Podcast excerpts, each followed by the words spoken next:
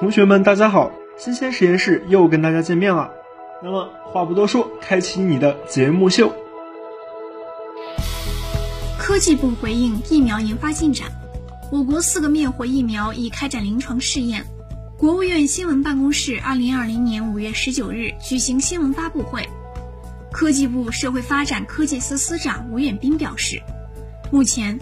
我们研发的五条新冠肺炎疫苗技术路线腺病毒载体疫苗已经完成了一期、二期临床研究的受试者接种，一期的结果也初步进行了评价。另外，吴远斌介绍，我国还有四个灭活疫苗也已经开展临床试验。据我们了解，现在全球开展临床试验的疫苗总共有十个，我们的疫苗研究和世界一并在同步推动。我国通过五条技术路线同步推进疫苗研发，国家科技计划重点支持了十二项疫苗的研发任务。在疫苗的研发过程中，我们进一步加强科研攻关、组织管理方式的调整，加强对研发机构的服务，特别是加强研审结合，加快疫苗研发进程。同时，在这个过程中还要依法依规，要依据疫苗研发的规律性要求开展工作。一个步骤都不能少，吴远斌说。此外，在新冠肺炎药物科研攻关中，吴远斌介绍，国务院联防联控机制科研攻关组从一开始就确定了三药三方案，包括磷酸氯喹、法匹拉韦、可利霉素等药物筛选，也包括在中医药救治、干细胞应用和恢复期血浆等救治技术的应用，并相应上开展了科学研究。特别是中医药，包括清肺解毒汤、莲花清瘟等中成药的应用，也发挥了重要的作用。另外，针对新冠肺炎检测试剂，吴远斌表示，总体来看，我国检测试剂的技术水平和产品的性能与发达国家处于同一水平，检测产品的产能以及目前的检测能力基本满足当前需要。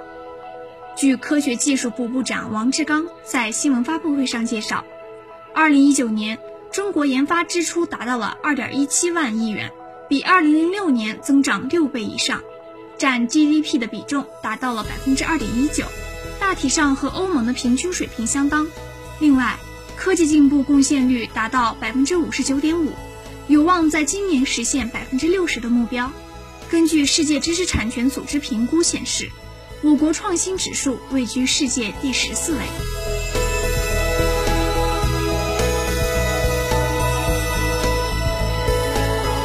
SpaceX 宣布周日试射首批可减少阳光反射的星链卫星。据新浪新闻报道，伊隆·马斯克充满雄心壮志的星链卫星计划，引发了天文学界的严厉讨伐。一连串划过天空的太阳光反射，尤其干扰天文和其他科学观测。好消息是，SpaceX 已承诺尽快开展减少卫星光线反射的试验，比如涂抹一层深色的镀层。或者开发出一种遮阳棚来解决问题，但外界对该公司的补救方案评价不一。这套试验系统被称为 VisorSight，致力于营造一组深色的阴影，防止太阳光从卫星的各个明亮的部分闪烁出来。马斯克表示，首批 weather sight 试验卫星将于本周日随其他星链卫星从佛罗里达发射升空，且有望在六月份得到全面普及。目前尚不清楚本次到底有几颗星链卫星配备了 weather sight 遮光系统。SpaceX 方面也没有立即回应外媒的置评请求。感兴趣的朋友可留意美东时间周日凌晨三点五十三分的发射直播。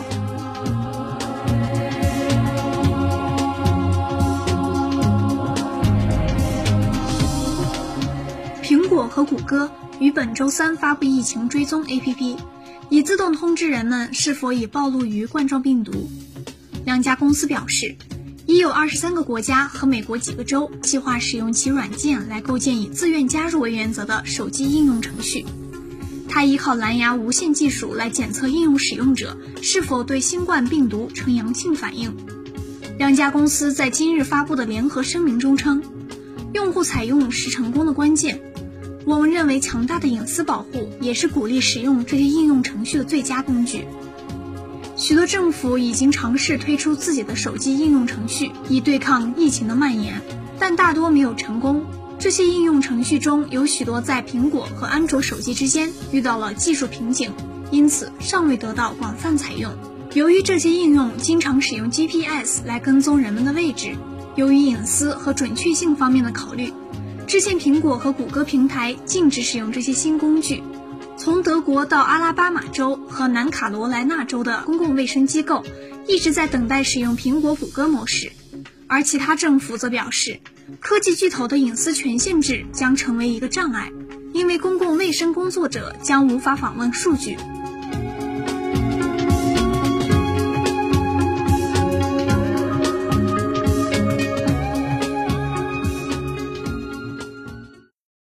抗击疫情，有人冲锋陷阵，有人默默付出。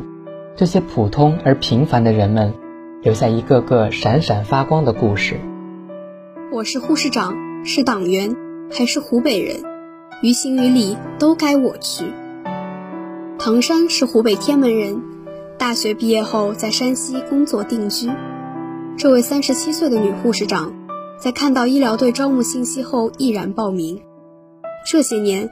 两年能回一趟家，到武汉就当是回家了。这是一位对工作严格到近乎苛刻的护士长。提起唐山，年轻一点的护士都会说可怕他了，因为出了错会被他毫不留情的训斥。他把这种工作作风带去了武汉，在他看来，救治一线本来就是一件很危险的事情，工作绝不能出错。这是一位处事周到、爱抠细节的护士长。作为护士长，唐山要对这支护理队伍成员的年龄和工作年限摸底。他还会根据自己的了解，考虑医务人员的性格，活泼的与相对沉稳的搭配，这样配合能够优势互补。护理时，他会说一口带有湖北口音的普通话，让病人们听着乡音，知道湖北伢子回来了。他同时又很仗义和大气。护理工作本来就极耗体力。唐山还主动把接物资、分物资的后勤活揽了过来，来了就是一颗螺丝钉，把自己放在最需要的地方。刚到武汉那几天，他的手对防护手套过敏起了红疹，他咬牙克服，忙起来午饭也顾不上吃。他笑笑说，也不觉得饿，但他又能跳出眼前，不断沉淀和思考。唐山说。他会战斗到获得全胜的那天，他也深信，爱与无畏无远弗届。今天的中文节目到这里就暂且告一段落，让我们来听听英文节目吧。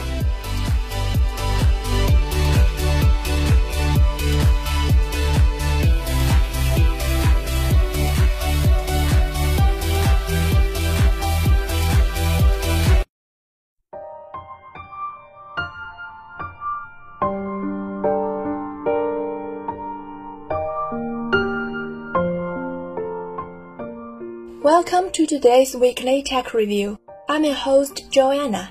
Let's find out what's going on in the world recently. The first piece of news is about megacities expanding efforts to protect public health. Chinese megacities such as Beijing and Tianjin have planned to enhance their public health emergency response capacity to better safeguard people's health. Beijing has vowed to build a stronger public health emergency management system by 2035, as the capital city aims to become a world-class city by then, according to the municipal authorities. A guideline on strengthening the construction of public health emergency management system has been adopted by the municipal authorities, which has put forward specific measurements to eye polls in this regard. Vice Mayor Lu Yan said more efforts will be made to upgrade the disease prevention and control systems, including developing a more sophisticated treatment system to combat epidemics. Meanwhile, the city will improve its medical insurance and relief system for serious diseases. ensure more efficient emergency supplies, and further develop public health technologies as well as perfect its legal framework for public health, said Lu. According to a three-year action plan on strengthening the emergency management system for public health security in the capital, Beijing will establish a linkage mechanism for prevention, clinical practice, scientific research, treatment, and emergency project approval.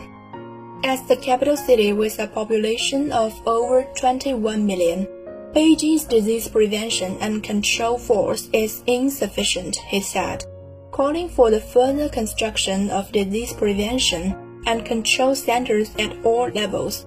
The city will also beef up community health service centers.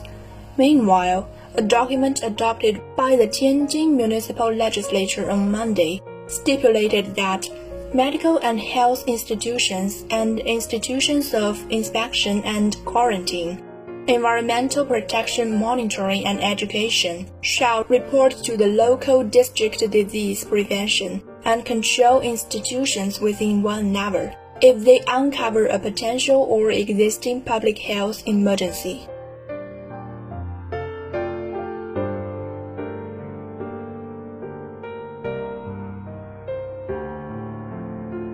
I'm your host Isabel. Let's find out what's going on recently around the world.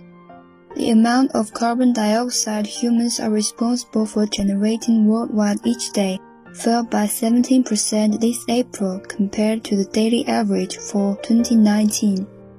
The steep drop is a result of the COVID-19 pandemic, according to estimates published today in the journal Nature Climate Change. That gets the world to about the same amount of planet-heating pollution it was pumping out in 2006, showing how much greenhouse gas emissions have grown in just the last 40 years. Most of the cuts in carbon dioxide came from manufacturing, power generation, and transportation and shipping, excluding aviation. The aviation industry has been particularly hard hit by the pandemic. Aviation's carbon footprint shrank by 60%, but it has a far smaller impact on the climate as a whole compared to other industries. Scientists and environmentalists, however, aren't exactly optimistic about the drop in greenhouse gas emissions. The dramatic fall is the result of governments temporarily shutting down businesses and people staying home to avoid spreading the novel coronavirus. But that alone isn't enough to pump the brakes on climate change. Without more systemic and long-lasting change to how society operates, pollution could come back with vengeance once the pandemic subsides. Social responses alone, as shown here, would not drive the deep and sustained reductions needed. The study reads, noting that any benefits the environment is experiencing because of the COVID-19 crisis are probably temporary. The authors look at data on energy use, industry activity, and government responses to the pandemic to make their estimates. Total emissions for 2020 are only projected to drop modestly, depending on how long social distance measures stick around. Total emissions for 2020 are only projected to drop modestly, depending on how long social distancing measures stick around. If carbon emissions are back to where they were before the crisis by mid-June, the pandemic would only have reduced the year's pollution by roughly 4%. If some restrictions stay in place throughout the year, as many public health experts recommend, that could be up to a 7% decline, according to study authors. The estimates fall roughly in line with an earlier projection from the International Energy Agency, which forecast a roughly 8% drop this year. Even so, 8% is not an awful lot in the grand scheme of things.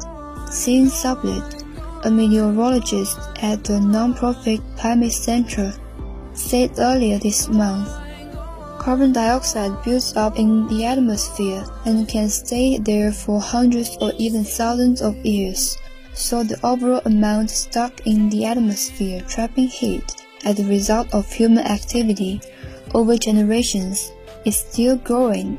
It's like a bathtub and you've had the spigot on full blast for a while and you turn it back 10%, but you are still filling the bathtub, Sublet said.